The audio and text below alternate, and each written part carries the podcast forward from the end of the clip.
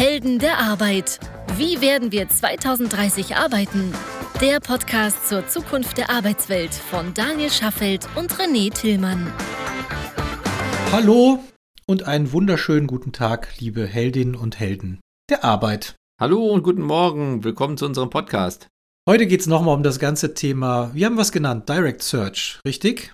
Ja, also wir haben ja letzte Woche uns mit der Frage beschäftigt, wie muss sich das Recruiting verändern, damit es mit den Änderungen der Zeit quasi funktioniert. Also mit all dem, was in den letzten Jahren passiert ist und was dazu geführt hat, dass Recruiting nicht mehr so funktioniert wie damals. Und da haben wir ja letzte Folge einmal aufgezeigt, wie sich das Recruiting dahin entwickelt hat, wo es heute steht, auch warum sich Dinge verändert haben also auch das Verhalten der Talente ist ja da ein wesentlicher Faktor. Absolut, ja.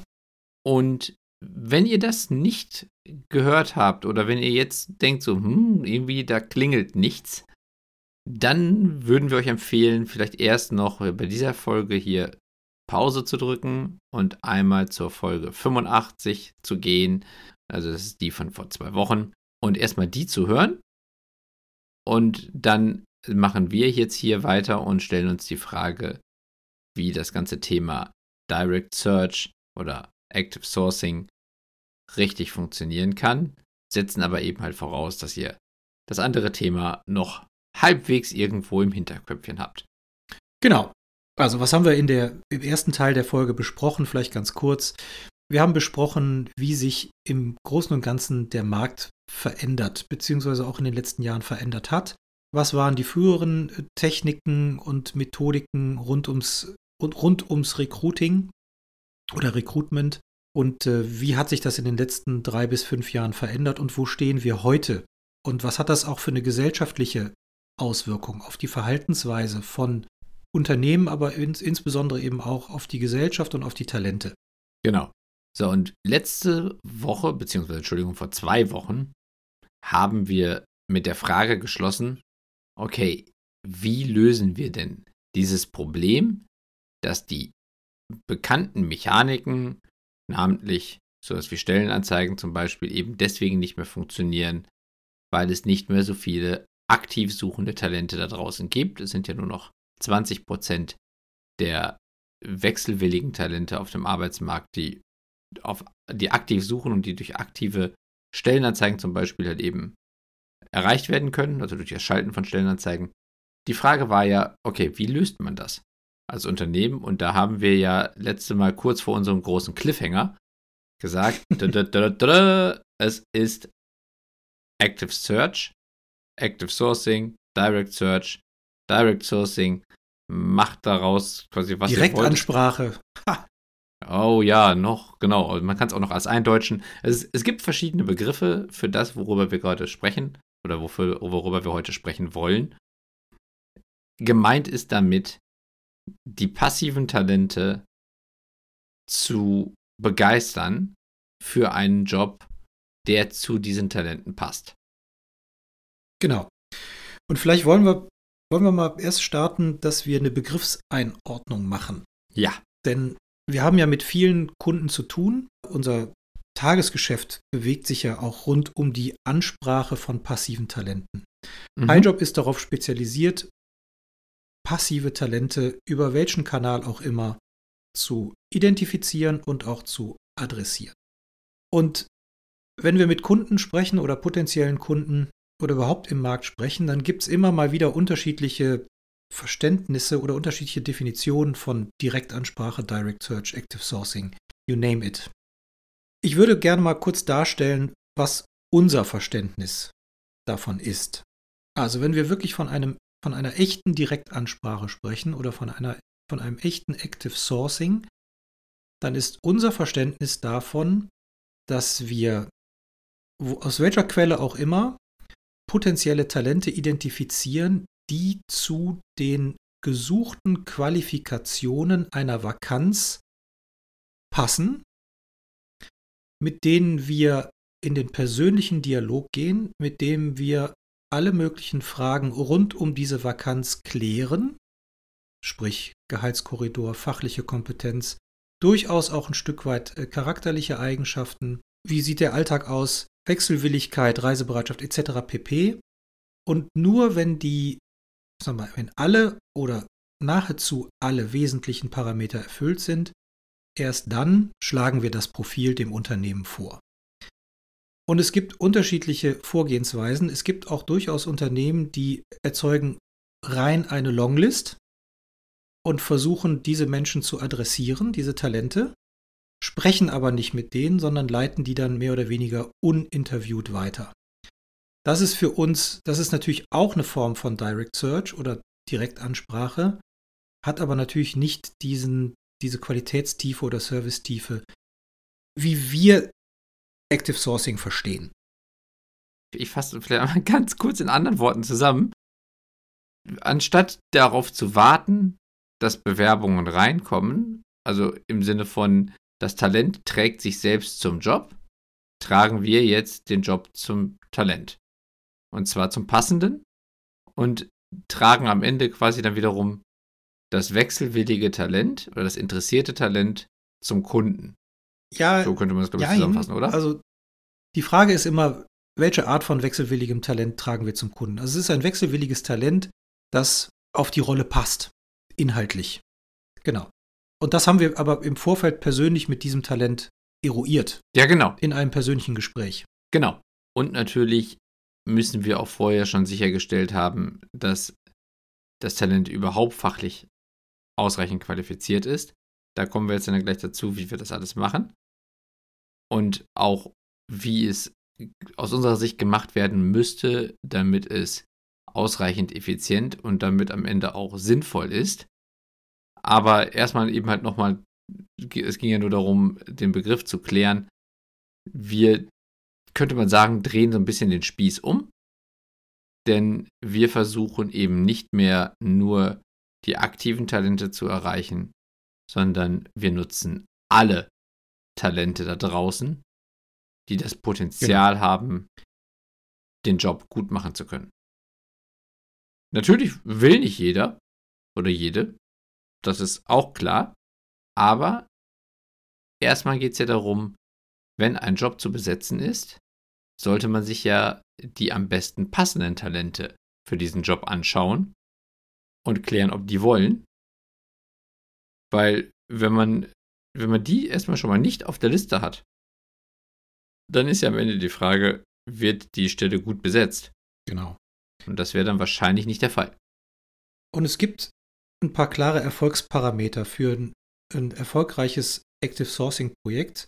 Und hier möchte ich, also es gibt sicherlich ein paar Parameter, die gelten für, für beide Situationen, die ich gleich schilder, aber es gibt auch insbesondere welche, die gelten für die Situation, wenn die Heldinnen und Helden der Arbeit da draußen oder die Recruiting-Spezialisten Dienstleister beauftragen, um diesen Job zu erledigen. Ein Erfolgsfaktor ist, dass man sich natürlich erstmal überlegen muss, welche Art von Talent suche ich und wo bewegen die sich typischerweise? Also aus, auf welchen Quellen kann ich die finden? Denn nicht jedes Talent bewegt sich auf der gleichen Quelle. Also machen wir es mal ganz konkret.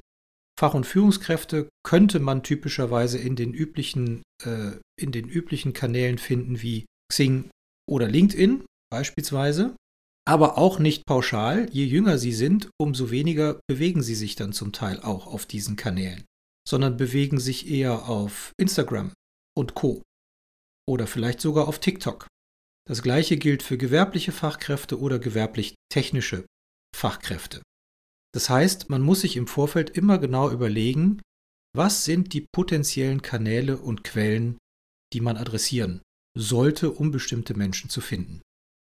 Das ist Erfolgsfaktor Nummer eins. Somit muss man also auch Zugriff auf alle Quellen haben, beziehungsweise wissen, wie man alle Quellen wirklich analysiert und äh, gut bespielt. Genau. Das ist Erfolgs Erfolgsfaktor Nummer eins. Erfolgsfaktor Nummer zwei ist, die Talente wollen wach geküsst werden.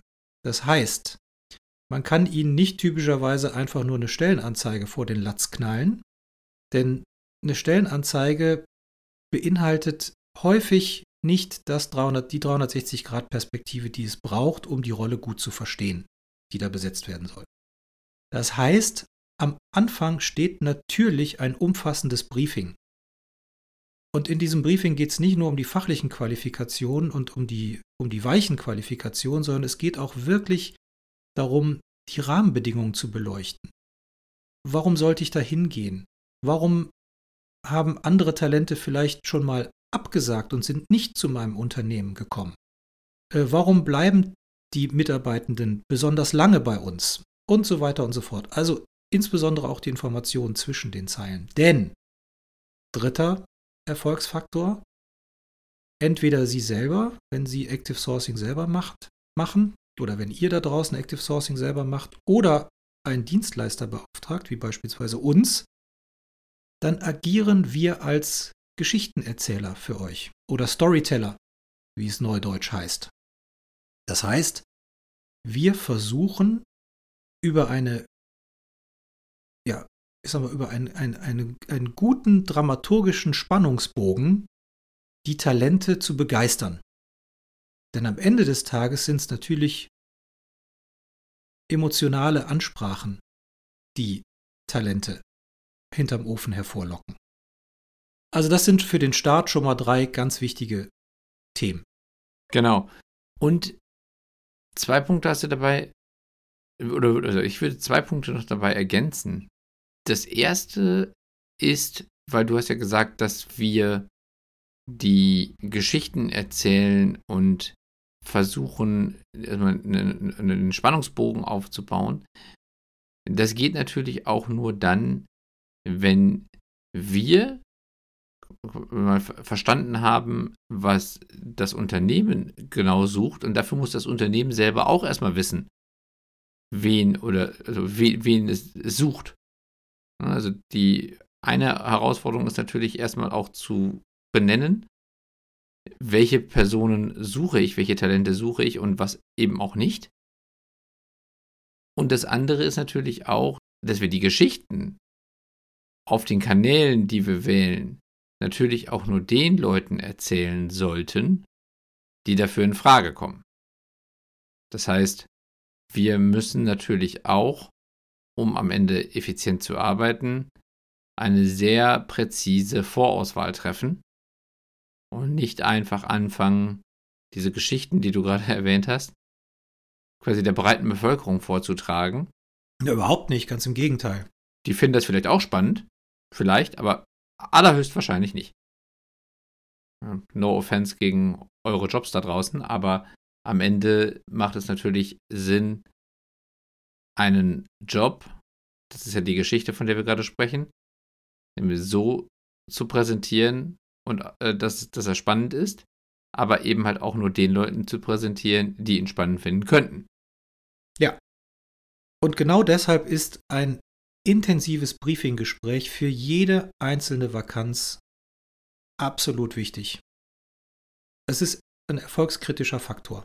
Hierfür muss man sich Zeit nehmen und hierfür sollte sich nicht nur die Ansprechpartnerin, der Ansprechpartner aus HR Zeit nehmen, sondern insbesondere auch die oder der Hiring Manager, wie man, wie man so schön sagt, beziehungsweise der Fachbereich. Also diejenigen, die wirklich beschreiben können, wie sieht der Alltag dieser Person in dieser Rolle aus. Absolut erfolgskritisch. Jetzt nehme ich mal die Position des Unternehmens an und sage, oh, da habe ich doch gar keine Zeit für. Ja. Jetzt muss ich, da, jetzt muss ich das erzählen. Oh je. Genau. Der Fachbereich hat auch nie Zeit, der, der, auch, der will auch nicht. Ja, mittlerweile sind wir aber ehrlicherweise so weit, dass wir solche Projekte dann gar nicht mehr umsetzen. Warum ist das so? Wenn wir uns rein an die Beschreibung der Stellenanzeige halten und rein auf die dort äh, beinhalteten Qualifikationen gehen und auf der Basis suchen, dann stellen wir in auch bestimmt 70 bis 80 Prozent der Fälle fest, dass die Profile, die wir dann übermitteln, gar nicht so richtig passen. Und dann haben wir sofort eine Frust, äh, haben wir sofort ein Frusterlebnis. Und zwar auf Seiten des Fachbereichs. Und HR bzw. Recruiting hat häufig eine Sandwich-Rolle. Also eine, eine relativ undankbare Rolle. Sprich, sie bekommen vom Fachbereich Parameter übermittelt, äh, welche Rolle sie zu besetzen haben, mit welchen Funktionsweisen und so weiter. Und geben sich natürlich Mühe, den richtigen Kanal zu identifizieren, ob das Stellenanzeige ist, ob das Direktansprache ist, was, was auch immer, um die Rolle zu besetzen. Wenn dann die falschen Profile kommen, dann kriegen die vom Fachbereich immer einen auf den Deckel. Oder gerne mal einen mhm. auf den Deckel. Das heißt, wenn der Fachbereich zufrieden sein will, dann sollte er einmal im Vorfeld eine saubere Analyse machen, was sie oder er sucht, das auch entsprechend formulieren, idealerweise im persönlichen Gespräch, und dann wird das, wird das Projekt in der Regel erfolgreicher, als wenn man es nicht macht. Wenn ich sage, in der Regel kann man da 80-20 draufschreiben. Okay, das heißt dann aber auch, das Unternehmen muss noch mal ein bisschen Zeit investieren, um hinten raus Zeit zu sparen. Ganz genau. Absolut. Im Grunde ist es ja wie bei jeder guten Projektkonzeptionierung. Ja, wenn man, wenn man eine gute Konzeption oder wenn man Zeit in eine gute Konzeption investiert, dann ist die Umsetzung typischerweise schneller, beziehungsweise geht sie auch leichter von der Hand. Das ist ja in allen Projekten so. Ja, wenn ich husch husch anfange, muss ich hinten raus jede Menge zusätzliche Zeit investieren, um meine anfänglichen Fehler zu korrigieren, die ich wahrscheinlich nicht gemacht hätte, wenn ich sauber geplant hätte. Ja, es ist ja, es ist ja auch durchaus sinnvoll, sich bei einem äh, IKEA-Schrank die Bauanleitung einmal kurz komplett durchzulesen, anstatt immer nur bei Punkt 1 anzufangen und sich dann bei fast gleich aussehenden Teilen zu vertun. ja, und dann in ein etwas kleineres Loch so ein Holzdübel rein zu prügeln, genau. um dann später festzustellen, dass der nicht mehr rausgeht.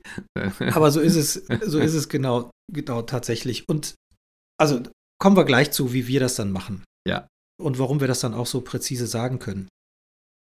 Der zweite große Erfolgsfaktor, also wir haben jetzt schon mehrere Erfolgsfaktoren, aber in dem Moment, wo das Projekt schon läuft, ist der zweite große Erfolgsfaktor schnelles Feedback auf die Profile, die man dem Fachbereich übermittelt hat. Also, typischerweise startet ein Projekt, sagen wir mal, das läuft jetzt wie bei uns 90 Tage und man bekommt nach zwei, drei, vier Wochen das erste Profil. Warum dauert das erstmal so lange? Kleiner Einschub. Typischerweise werden solche Projekte nicht für Rollen aufgesetzt, die man quasi an jeder Ecke findet, sondern man hat im Vorfeld schon alles Mögliche versucht, hat es nicht geschafft, die Rolle zu besetzen. Also braucht es natürlich auch ein bisschen länger, bis man die richtigen Leute identifiziert hat. Vielleicht, das dauert noch nicht mal so lange, aber die Ansprache und der Dialog dauern natürlich länger bis sie sich zurückmelden, bis man mit denen Fachgespräch geführt hat und so weiter. Also kommen die ersten Profile vielleicht erst nach zwei, drei, bei besonders komplexen Rollen vielleicht auch erst nach vier Wochen. Aber das erste Profil ist auch mitentscheidend. Das heißt, in dem Moment, wo das Profil beim Fachbereich landet und vielleicht nicht gut ist oder noch nicht gut ist, ist qualifiziertes Feedback wichtig, warum es nicht gut ist, warum es noch nicht in die richtige Richtung geht. Und nicht einfach nur ein passt nicht. Was leider in auch wieder in 80 Prozent aller Fälle als Antwort zurückkommt. Oder gar keine also, Antwort. Also liebe oder gar keine. Noch häufiger gibt es gar keine ja. Antwort tatsächlich. Äh, genau, absolut richtig. Und wenn es denn passt, was natürlich der schöne Fall ist, und man das Talent kennenlernen möchte, dann muss man das Talent innerhalb, idealerweise innerhalb von 24 Stunden verstehe ich, dass das manchmal nicht funktioniert, aber auf jeden Fall noch innerhalb von 48, 76 Stunden maximal kontaktieren. Egal wie. Ob Telefon, Mail, wie auch immer, auf jeden Fall mit einer persönlichen Nachricht, dass klar ist, Mensch, wir haben dein Profil gesehen, wir finden das total spannend, wir würden sehr gerne mit dir sprechen. Im Moment haben wir vielleicht gerade nicht so die Zeit, lass uns bitte für nächste Woche einen Termin vereinbaren. Warum scheitern die meisten Direct Searching Projekte? Und das erleben wir tagtäglich. Das sind zwei große Faktoren. Das eine ist mangelnde Kommunikation zwischen Fachbereich, Recruiting und uns beispielsweise oder dem Dienstleister. Und das zweite große Thema ist, die Talente, die spannend sind, bleiben häufig zwei, drei, vier, wir haben auch schon erlebt, sechs, sieben Wochen unkontaktiert liegen. Jede Woche haben wir Talente, die sich bei uns zurückmelden und fragen, Mensch, habt ihr mich denn eigentlich weitergeleitet? wirklich, ja, bin ich irgendwo angekommen, weil ich habe noch gar nichts gehört. Und die springen ab. Ja, und dabei muss man auch ganz einmal ganz kurz, Punkt. ja, und dabei muss man ja auch einmal ganz kurz sagen, also zumindest bei uns ist es so, dass natürlich auch nicht wirklich man von Weiterleiten sprechen kann, sondern wir haben Nein. eine genau. Benutzeroberfläche, wo man sich einfach einloggen kann und man sieht sofort, welche Talente für welchen Job zur Verfügung stehen. Man kriegt genau erklärt, warum das so ist und wo sich die Talente unterscheiden. Und man bekommt ja auch eine Mail, sobald ein neues Talent auf eine Shortlist von einem Job gepackt wurde. Dementsprechend gibt es da auch keine große, ja, ich sag mal, Ausrede, sich nicht darum zu kümmern. Denn am Ende sind es ja, wie du richtig gesagt hast, Jobs, die oft schon lange unbesetzt sind, weil ja im Vorfeld andere Mechaniken oftmals erst noch probiert wurden. Also sowas wie zum Beispiel eine Stellenanzeige schalten und erstmal sechs Wochen zu warten. Und wenn man dann irgendwann trotzdem sagt, okay, ich muss diese Stelle besetzen, dann ist natürlich schwer nachzuvollziehen, wenn dann die ersten Talente interessiert sind, die die Geschichte gut fanden, die wir erzählt haben, und man sich dann um diese Menschen nicht ausreichend kümmert und denen nicht die Aufmerksamkeit gibt, die sie erwarten. Das ist dann schon schwierig. Absolut. Und ein, ein Riesengrund, warum Projekte scheitern. Immer wieder aufs Neue. Ja, aber jetzt nehme ich trotzdem vielleicht mal die Position des Unternehmens an und sage, so jetzt, René, du hast jetzt gerade so viele Sachen gesagt, die wir noch machen müssen. Jetzt habe ich ja das Gefühl, ich muss noch viel mehr arbeiten als vorher. Also ich muss jetzt da, ich muss zu Anfang mir Gedanken machen, dann muss ich Rückmeldung geben, ich muss mit der Fachabteilung sprechen und huiuiui, also das ist ja doch eine ganze Menge Holz, so zeitlich. Ja, die Sichtweise kann ich sehr gut verstehen. Fakt ist allerdings, wenn man diese Zeit im Vorfeld investiert, dann ist das gut investierte Zeit. Denn es gibt ja zwei Optionen. Option 1 ist, die Stelle bleibt unbesetzt und man macht gar nichts. Quasi keine Option. Ja, genau. Das ist quasi keine Option. Option 2 ist, man macht sich die Arbeit nicht und verzögert alles und schaufelt sich am Ende wirklich viel, viel, viel, viel mehr Aufwand auf, als man hätte, wenn man Option 3 nimmt und sich im Vorfeld wirklich Gedanken macht, wen suche ich, warum suche ich die Person, wie soll ich sie suchen und so weiter und so fort. Warum wird der Aufwand größer, wenn man sich die Gedanken im Vorfeld nicht macht? Genau wie wir es im Vorfeld ja auch beschrieben hatten, jetzt vor ein paar Minuten. Es kommen typischerweise die falschen Profile. Das ist mal Punkt 1. Punkt 2 ist, wenn die falschen Profile kommen, kommt auch Frust ins Projekt. Das Projekt wird ungeduldiger von allen Seiten oder von allen Stakeholdern. Ja, sowohl der Fachbereich als auch Recruiting als auch Dienstleister, wenn man denn einen einschaltet, werden unzufriedener, weil sie nicht wissen, wohin sie rennen sollen. Oder wo sie gucken sollen und wie sie die Menschen adressieren sollen. Also, der Frust baut sich da auf von daher ist es richtig, ja, man muss sich viele Gedanken im Vorfeld machen, aber auch das ist eine Frage der Übung. Wenn man das zwei, drei, viermal gemacht hat, dann weiß man sehr genau, wie das zu tun ist, wie zum Beispiel ein Briefing zu formulieren ist, wie eine Persona-Analyse zu machen ist, wie eine Quellen- und Kanalanalyse zu machen ist, etc. Und umso schneller und umso effizienter und umso besser ist das Ergebnis. Ja, und jetzt muss man ja auch noch dazu sagen, den Prozess, den wir jetzt gerade beschreiben, ist ja der, wo ein Unternehmen mit uns, also mit HighJob zusammen, diesen Active Sourcing Pfad beschreitet. Und wo wir ja auch dem Unternehmen einen ganz wesentlichen Teil dieser Gesamtarbeit abnehmen. Es besteht ja für das Unternehmen grundsätzlich genauso auch die Möglichkeit, das selbst zu tun. Und dann ist es natürlich ein sehr arbeitsintensiver Prozess. Denn, was wir vorhin ja schon gesagt haben, ist, beim Active Sourcing wird ja der Spieß quasi umgedreht und die Arbeit, die sich vorher das Talent gemacht hat, indem es selber die Stellenanzeige geprüft hat, sich selbst quasi auf Passgenauigkeit zum Job überprüft hat, dann alle Unterlagen zusammengetragen hat und das alles irgendwie feinsäuberlich eingereicht hat, sodass das Unternehmen eigentlich nur noch den Daumen heben oder senken musste, so ungefähr. Das ist ja alles jetzt nicht mehr der Fall, sondern muss vom Unternehmen erledigt werden. Ja. Und deswegen ist es ein insgesamt intensiver oder arbeitsintensiver Prozess. Das muss man ganz klar sagen. Aber es ist halt mittlerweile in vielen Fällen alternativlos geworden, weil es eben halt auf anderem Wege nicht mehr funktioniert. So, und was genau. wir anbieten, ist, dass wir einen großen Teil dieser Arbeit für das Unternehmen übernehmen. Aber das geht natürlich auch immer nur dann, wenn wir auf der einen Seite, wie du gerade richtig gesagt hast, gut gebrieft wurden, also wenn wir wissen, was das Unternehmen sucht, weil wir vertreten ja das Unternehmen, dementsprechend müssen wir auch die Anforderungen kennen. Und auf der anderen Seite sind wir an den paar Schnittstellen, wo halt eben Feedback vom Unternehmen notwendig ist, weil der Prozess es halt eben notwendig macht, sind wir natürlich trotzdem darauf angewiesen, dass das auch passiert. Und wenn das nicht passiert, dann muss man sagen, ist die Alternative hinten raus eben nur wieder, dass das Unternehmen vielleicht dann selber wieder anfängt zu suchen und dann wird viel, viel, viel mehr Zeit investiert. Deswegen natürlich, es geht nicht komplett ohne ein bisschen Zeit invest, aber es ist eine riesige Zeitersparnis im Vergleich zu den Alternativen. Und es ist nicht nur eine Zeitersparnis, sondern ich will jetzt auch nicht sagen, es ist eine Erfolgsgarantie.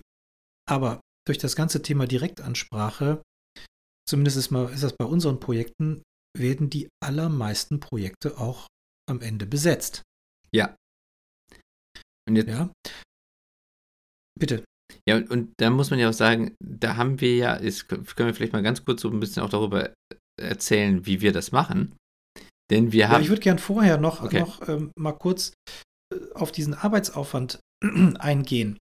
Also wir haben, also typischerweise gibt es da draußen, man siehe mir nach, wenn ich vielleicht die ein oder andere Kundensituation vergessen habe, aber drei große Kundensituationen. Also wir haben vielleicht kleinere mittelständische Kunden, beziehungsweise auch, äh, auch größere mittelständische Kunden, die aber seltener Rollen zu besetzen haben, wo man die, die Direktansprache für wählen muss. Das heißt, für die lohnt es sich nicht, eine eigene Active Sourcing Abteilung beispielsweise aufzubauen und, und der HR ist vielleicht nicht so ausgestattet, personell typischerweise, dass sie die Zeit haben, das zu machen. Denn Direktansprache ist extrem aufwendig. Ja, wir haben es eben gelernt.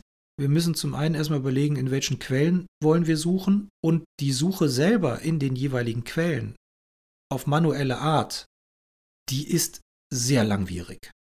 Das ist nicht mal eben im Vorbeigehen gemacht. Ja, und auch sehr frustrierend. Und die allermeisten. Und sehr frustrierend. So, warum? Weil die basieren häufig auf Jobtiteln. Und wie viele Jobtitel gibt es? Also nehmt euch mal da draußen irgendeinen Jobtitel, Kundenbetreuer oder Qualitätsingenieur oder was auch immer. Und überlegt euch mal, wie viele unterschiedliche Kompetenzen typischerweise darunter vereint werden. Also wenn ich sowas eingebe, äh, bekomme ich eine Riesenliste mit Talenten, über, über die ich mich erst, wo ich mich erst durchsuchen muss, um die fein zu filtern. Es ist also ein Riesenaufwand, nur mal ein Beispiel zu geben. Das zweite Thema ist Kunden, die eh eine relativ kleine Personalabteilung haben, häufig auch nur aus ein, zwei Menschen bestehend. Die kriegen das überhaupt gar nicht bewältigt. Und selbst Kunden, Konzerne, die sich eigene Abteilungen leisten für diesen Bereich, suchen häufig noch externe Unterstützung, weil die wiederum so viel haben ja, und so einen hohen Bedarf haben und der Bedarf immer größer wird. Also das sind so die drei typischen Situationen. Und wie machen wir es? Willst du es mal erklären? Ja, gerne, weil du hast ja gerade auch gesagt, dass diese manuelle Suche halt eben sehr zeitaufwendig ist, weil auf der einen Seite muss ich mir natürlich im Klaren darüber sein, wen ich suche. Haben wir ja schon gesagt, das ist ja etwas, was auch im Vorfeld eines Briefings eh einmal auf Seiten des Kunden passieren muss. Aber danach gilt es ja trotzdem, diese Erkenntnisse in eine Suche zu übertragen, die in verschiedenen Quellen versucht, die Talente in dem jeweiligen Talentpool zu identifizieren. Das heißt, mal ganz konkret, zum Beispiel, du hattest ja vorhin mal gesagt, so, wenn ich eine Führungskraft suche, finde ich die zum Beispiel bei Xing oder bei LinkedIn. Sagen wir mal, ich entscheide mich jetzt als Recruiterin für Xing und fange jetzt an. Dann muss ich auf der einen Seite erstmal dieses Briefing im Kopf haben und muss dann anfangen zu versuchen, dieses Briefing in irgendeine Form von Suche oder Suchmaske mit irgendwelchen boolschen Operatoren und was weiß ich was für ein Klimbim reinzutickern. Mhm. Und muss dann mit dem Ergebnis so weit irgendwie weiter rum experimentieren, bis da was rauskommt, was so halbwegs dem entspricht, was ich mir vorgestellt habe, bevor ich dann anfangen kann, diese Person einzeln anzugehen in eine Nachricht zu schreiben, darum zu bitten, irgendwie die Telefonnummer freigegeben zu bekommen, eine, eine, spannende Geschichte zu erzählen und dann halt eben darauf zu warten, dass das erste Mal vielleicht irgendwo eine Kontaktanfrage bestätigt wird, damit ich dann anfangen kann, diese Person das erste Mal anzurufen, dann erreiche ich sie nicht und so weiter. Alles, was da so hintersteht. Bis am Ende eben vielleicht zwei, drei Personen so weit gekommen sind, dass sie bereit sind, einen Interviewtermin zu vereinbaren. Das alles muss ja dann auch im krassesten Fall für 20 Projekte parallel gemacht werden. Ja. Das heißt also, weil, wenn ich jetzt als Unternehmen gerade 20 Positionen offen habe, dann muss ich das 20 Mal machen, parallel. Das ist echt nicht ohne.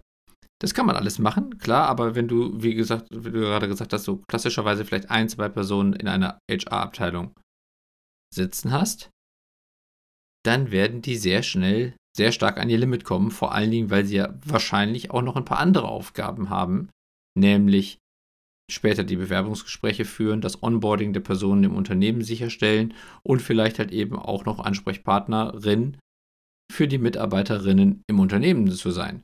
Die haben ja vielleicht auch noch jede Menge Fragen und irgendwelche Probleme in der Lohnbuchhaltung oder mit der Krankenkasse oder was auch immer. Das heißt, die Zeit ist wirklich das kostbarste Gut und ein sehr, sehr limitierter Faktor. Und das ist etwas, was man durch Technologie lösen kann.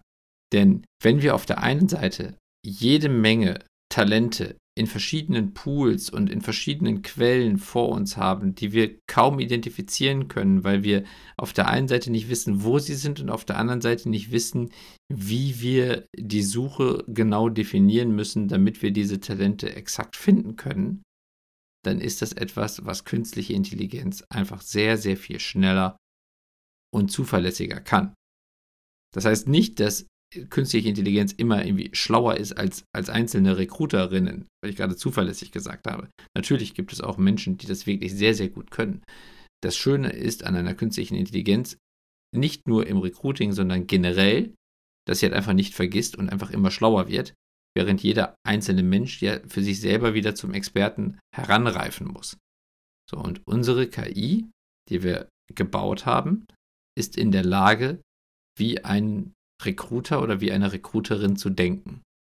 Und wenn wir das Briefing vom Unternehmen bekommen haben, das uns genau erklärt, welche Art von Person gesucht wird, mit welchen Schwerpunkten, mit welchen Qualifikationen, mit welchen Kompetenzen, dann können wir unsere KI mit genau diesem Auftrag loslaufen lassen und sie erzeugt innerhalb von Minuten eine Longlist mit den besten passenden Talenten aus der ganzen, aus dem ganzen deutschsprachigen Raum. Und das bedeutet, wir haben einen Großteil der Arbeit, der insgesamt zu einem Projekt gehört, durch Technologie einfach schon mal wahnsinnig beschleunigt und können uns dann darauf konzentrieren, mit, mit Hilfe der KI und der Begründung, die sie auch liefert, warum die Talente gefunden wurden, diesen Talenten eine passende Geschichte zu erzählen. Und damit sind wir auf der einen Seite sehr viel schneller und vor allen Dingen sehr viel effizienter als ein Unternehmen, das ohne so eine Technologie einfach nur mit den Suchmasken der Anbieter arbeiten muss und damit halt eben schon sehr, sehr viel Zeit darauf verwenden muss, überhaupt erst so eine Longlist zu erzeugen. Denn Vielleicht mal ganz kurz zur Begriffsdefinition. Ich habe vorhin schon einmal den Begriff Shortlist verwendet. Jetzt benutze ich Longlist. Die Longlist ist die Liste der potenziellen Talente, die für den Job in Frage kommen. Also der x Besten. Bei uns ist die, die Longlist durch zwei verschiedene Faktoren limitiert. Auf der einen Seite die Anzahl der verfügbaren Talente, die in Deutschland oder in, im deutschsprachigen Raum für diesen Job überhaupt in Frage kommen. Und wenn die Liste länger ist als, als das, was die KI überhaupt finden kann, dann limitieren wir sie halt eben auch nochmal dadurch, was wir mit dem Kunden besprochen haben. So, und diese Longlist wird dann zur Shortlist, wenn es Talente gibt, die sich eben für diesen Job so weit interessieren, dass sie sagen, alles klar, ihr habt mich überzeugt, ich möchte das Unternehmen kennenlernen, los geht's. Dann kann man sich das wie ein Trichter vorstellen. Es gibt ganz oben den großen Pool aller Leute, die insgesamt am deutschen oder am, am deutschsprachigen Arbeitsmarkt teilnehmen. Der nächste äh, Filter, große Trichterschritt ist dann die Longlist. Da kommen dann schon nur noch, ich sag mal einfach eine Zahl, vielleicht irgendwie 50 drauf oder wie viel auch immer es gerade sind. Und dann gibt es eine Shortlist. Da landen dann am Ende die vier, fünf Talente, wie viel auch immer es genau sind, drauf, die für diesen Job in Frage kommen. Und auch gewillt sind, in ein Vorstellungsgespräch zu gehen. Genau. Und da, da sind wir eben in der Lage, sowohl für gewerblich, gewerblich-technische wie auch Fach- und Führungskräfte aus Millionen von Talenten in Deutschland und zum Teil auch Dach die besten herauszufiltern. Kompetenzbasiert und vorurteilsfrei. Ganz wichtig. Genau. Also insbesondere das Kompetenzbasierte ist natürlich auch ganz wichtig, da unsere Technologie eben nicht auf Jobtiteln arbeitet, sondern auf der Kombination von gesuchten Qualifikationen. Somit ist das Ergebnis der Longlist, die wir innerhalb von wenigen Minuten erzeugen können, aus Millionen von Talenten, sehr präzise. Deutlich präziser, als würde man das manuell machen. Genau. Weil, was machen wir dahinter? Also, wir haben ja schon viel auch über KI gesprochen und auch KIs im Recruiting. Da haben wir auch schon einige Folgen zu. Hier vielleicht nur ganz, ganz rudimentär beschrieben. Als erstes erzeugen wir eine Job-DNA. Also man kann sagen, so das, was aus dem Briefing heraus den Job ausmacht. Und dann haben wir für jedes dieser Talente eine Skill-DNA, also beziehungsweise eine Talent-DNA. Also eine individuelle Kompetenzlandschaft oder Kompetenzskizze oder Karte dieser Person, die wir dann mit der Job-DNA abgleichen können. Und das machen wir für jeden, für jedes Talent.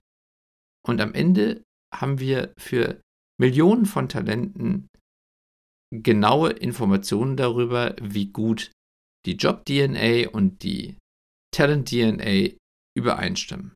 Und dann nehmen wir uns die besten und sagen, das ist unsere Longlist. So gehen wir quasi vor. Im Hintergrund ist das technisch wahnsinnig komplex, aber unterm Strich funktioniert es halt so. Und damit können wir halt eben zum Beispiel auch, wie du ja gerade richtig gesagt hast, ausschließen, dass wir an Jobtiteln scheitern. Oder dass wir, genau. keine Ahnung, einfach nur so ein bisschen Keyword-Matching machen. Das ist ja etwas, was man, no offense, ne, aber ähm, was man ja in anderen Portalen zum Teil ja dann irgendwie macht. Da gibt man dann halt zwei, drei Keywords ein, macht noch irgendwie so ein, so ein Boolean äh, OR oder End-Verknüpfung und dann läuft man los und hofft, dass das einigermaßen passt. Das ist natürlich sehr rudimentär und führt dazu, dass in der Regel die Listen sehr häufig nachgeschärft werden müssen und trotzdem lange nicht alle Faktoren beinhalten, die man braucht, um passende Talente zu bekommen. Denn es geht ja nicht nur um ein, zwei Skills oder so. Es geht ja auch darum, wie viel Berufserfahrung haben die Menschen, wie lange ist das her, gibt es andere Berufserfahrungen, die damit einstrahlen, wie, wie, äh, welche Gewichtung hat dann da in dem Verhältnis die Bildung? Und gibt es da auch wieder zum Beispiel andere Kategorien in der Bildung, die vielleicht trotzdem relevant sein können, weil es geht ja auch um Quereinstiegspotenziale, es geht ja um wirklich eine holistische Betrachtung der Person in ihrem Gesamtkontext. Und das ist das, was unsere KI macht. Und das hat eben sehr schnell. Genau. Und damit verkürzen wir den Prozess dramatisch und natürlich auch den Aufwand. Genau. Und damit die Kosten. Und dann und die Kosten. Und dann kommen aber immer natürlich noch unsere Fachmenschen ins Spiel. Also absolute Executive Search ExpertInnen, die dann in den persönlichen Kontakt mit den Talenten gehen und die für unsere Kunden vorqualifizieren. Und das ist natürlich auch wieder ein Aufwand und der braucht Zeit und Geduld und auch ein Stück weit Hartnäckigkeit. Ja. Ja, weil nicht alle Talente sich sofort beim ersten Mal freudestrahlend zurückmelden. Das sind ja in der Regel die allerwenigsten. Also muss man da zwei, dreimal hinterher sein, weil häufig eben auch Anrufe, Mails oder die Kontaktanfragen, die DSGVO-konformen Kontaktanfragen, über welche Quelle auch immer, ins Leere laufen. Und das ist natürlich auch ein Großteil der Arbeit, dass wir den Besten wertschätzend und sehr persönlich als Anwalt unserer Kunden versuchen zu begegnen und die für das Thema unserer Kunden zu begeistern. Ganz genau. Und da kommt wieder das ganze Thema Storytelling ins Spiel, warum das Briefing auch so wichtig ist. Denn viele Talente wollen ja auch erstmal wissen, warum soll ich mich überhaupt mit dir unterhalten? Was hast du mir denn anzubieten? Ja. Und da kommt, der, kommt das Stichwort Wachküssen ins Spiel. Man braucht auch ein paar gute Argumente, um Talente zu einem, ja, vielleicht nicht zu einem Wechsel zu bewegen, denn latent sind sie ja wechselwillig, aber ihnen das Gefühl zu geben, dass sie ihre Zeit genau jetzt für dieses Thema gut investieren. Ja, exakt. Und das ist ja auch der Grund, warum dieser Zeitaufwand beim Kunden trotzdem verhältnismäßig, also erstmal notwendig ist und verhältnismäßig gering ist. Denn ich glaube, was wir jetzt gerade ganz gut aufzeigen konnten, ist, wie viel Zeit im Zweifelsfall sonst investiert werden müsste, wenn man es selber macht. Und auch wenn man eben das ohne Technologie lösen möchte. Das geht alles. Ne? Also jetzt, wir wollen das jetzt mal nicht irgendwie komplett in, in Abrede stellen. Also das, das ist alles möglich. Am Ende ist es halt eben die Frage, kann man das quasi on scale betreiben, wie man so schön neudeutsch sagt. So kann man das auch mit vielen Jobs parallel machen, wenn man gleichzeitig nur wenige RecruiterInnen im Unternehmen hat, die ja eigentlich vor allen Dingen sich darum kümmern sollen, den Cultural Fit sicherzustellen, zu prüfen, ob die Personen zum Unternehmen passen und alles andere, was halt eben auch noch wichtig ist, gegeben ist. Und dann muss man sagen, wird das mit Active Sourcing auf Dauer wahrscheinlich das Unternehmen überfordern. Muss nicht, ja. aber wir erleben es halt sehr häufig.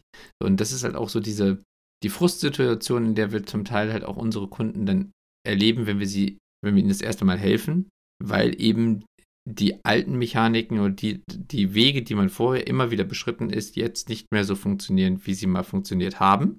Gleichzeitig merkt man aber, dass man die notwendigen neuen Wege, also sowas wie Active Sourcing zum Beispiel, nicht so gut beschreiten kann, weil man einfach die Zeit dafür nicht hat oder die Ressourcen nicht hat. So, und dann, was bleibt, ist der Frust, dass die Position trotzdem besetzt werden soll, man aber nicht so richtig weiß, wie. Genau. Und da können wir halt eben nur sagen, das lässt sich lösen, aber das lässt sich eigentlich fairerweise nur durch Technologie wirklich effizient lösen. Sonst ist es halt ein sehr, sehr großer Berg, den man da ja, überqueren muss. Genau. Das war jetzt sehr viel Inhalt, aber ich glaube, wir konnten da ganz gut ein paar Flöcke einschlagen, äh, warum Direktansprache sinnvoll ist und auch immer wichtiger wird. Also eminent wichtig sein wird für den strategischen Erfolg eines Unternehmens, die eben dafür die entsprechenden Menschen brauchen, auf den, mit, den, mit den richtigen Kompetenzen auf den richtigen Positionen. Uns würde interessieren, was sind denn eure Erfolgsfaktoren? Was habt ihr als Erfolgsfaktoren identifiziert für erfolgreiche Besetzungsprojekte? Schreibt uns gerne an helden der Arbeit at highjob.me und aber noch viel wichtiger ist, mittlerweile sind wir hier bei Folge 86. Die findet ihr auf Spotify, Apple Podcast, Amazon Music, Amazon Music, Google und so weiter und so fort. Ladet euch die Folgen runter, abonniert unseren Podcast. Es geht immer um das ganze Thema Zukunft der Arbeit. Wie werden wir in 2030 arbeiten im weitesten Sinne? Es gibt viele technologische Insights, auch in Korrelation mit gesellschaftlichen Entwicklungen und Phänomenen. Wir werden da manchmal sogar philosophisch, machen auch Experimente, wie zum Beispiel mit der KI GPT-3. Ja, da haben wir schon vor über einem Jahr, glaube ich, Experimente gemacht. Ja, und nächste Folge wird auch wieder dazu gehen, weil es da große Entwicklungsschübe gibt und genau. Ja. Und da werden wir euch äh, einen Einblick zu geben. Genau. Das wird auch wieder spannend. Also danke fürs Hören von Folge 86 und freut euch jetzt schon auf Folge 87. Ganz genau. Und bis dahin wünschen wir euch eine schöne Vorweihnachtszeit. Gabt euch wohl und wir hören uns in zwei Wochen. Macht's gut. Ciao. Macht's gut. Tschüss. Das war eine weitere Episode der Helden der Arbeit von Daniel Schaffelt und René Tillmann. Das hat dir gefallen? Dann abonniere uns jetzt, um keine Folge zu verpassen. Weitere Infos findest du auf www.heldenderarbeit.me. Ach ja, eine Bewertung wäre ein Träumchen.